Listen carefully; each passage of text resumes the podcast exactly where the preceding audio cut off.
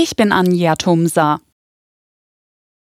Die Ampelkoalition hat sich auf eine Verkleinerung des Bundestags geeinigt. Der Bundestag soll nach der nächsten Wahl von derzeit 736 auf dauerhaft 630 Abgeordnete schrumpfen. Die bisherige Regelung mit sogenannten Überhang- und Ausgleichsmandaten soll entfallen.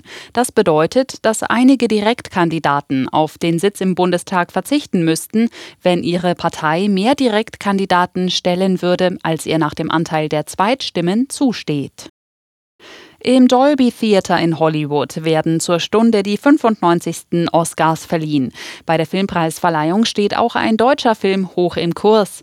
Im Westen nichts Neues ist für neun Oscars nominiert, unter anderem in der Kategorie Bester Film. Regisseur Edward Berger sagte vor der Verleihung bei ProSieben, er habe großen Spaß und freue sich, in Hollywood zu sein. Bundesgesundheitsminister Lauterbach hat Menschen mit Langzeitschäden nach einer Corona-Impfung mehr Hilfe versprochen. Er werde mit dem Ministerium ein Programm auflegen, bei dem die Folgen von Long-Covid und Post-Vac, also Impfschäden, untersucht würden. Lauterbach sagte im ZDF, die Langzeitfolgen einer Corona-Impfung müssten schneller anerkannt werden. Zugleich betonte er die Seltenheit solcher Fälle.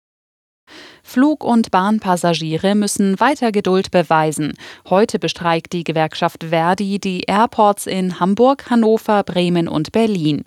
Die Flughäfen raten Reisenden, sich bei ihrer Airline zum Flugstatus zu informieren.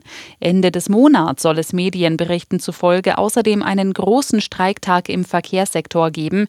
Bestätigt ist dazu noch nichts. In der Fußball-Bundesliga hat Union Berlin erneut nicht gewonnen.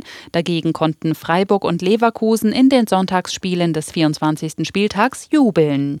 Das vierte Spiel in Folge ohne Sieg, aber zumindest ein Punkt. Union Berlin ist in Wolfsburg nicht über ein 1 zu 1 Unentschieden hinausgekommen. Die Berliner sind jetzt punktgleich mit den Freiburgern. Die setzten sich zu Hause mit 2 zu 1 gegen Hoffenheim durch. Hoffenheim ist nach der siebten Niederlage in Folge weiter Schlusslicht. Außerdem hat Leverkusen den zweiten Sieg hintereinander gefeiert. Die Rheinländer setzten sich in Bremen mit 3 zu 2 durch. Erik Garnesch, Sportredaktion.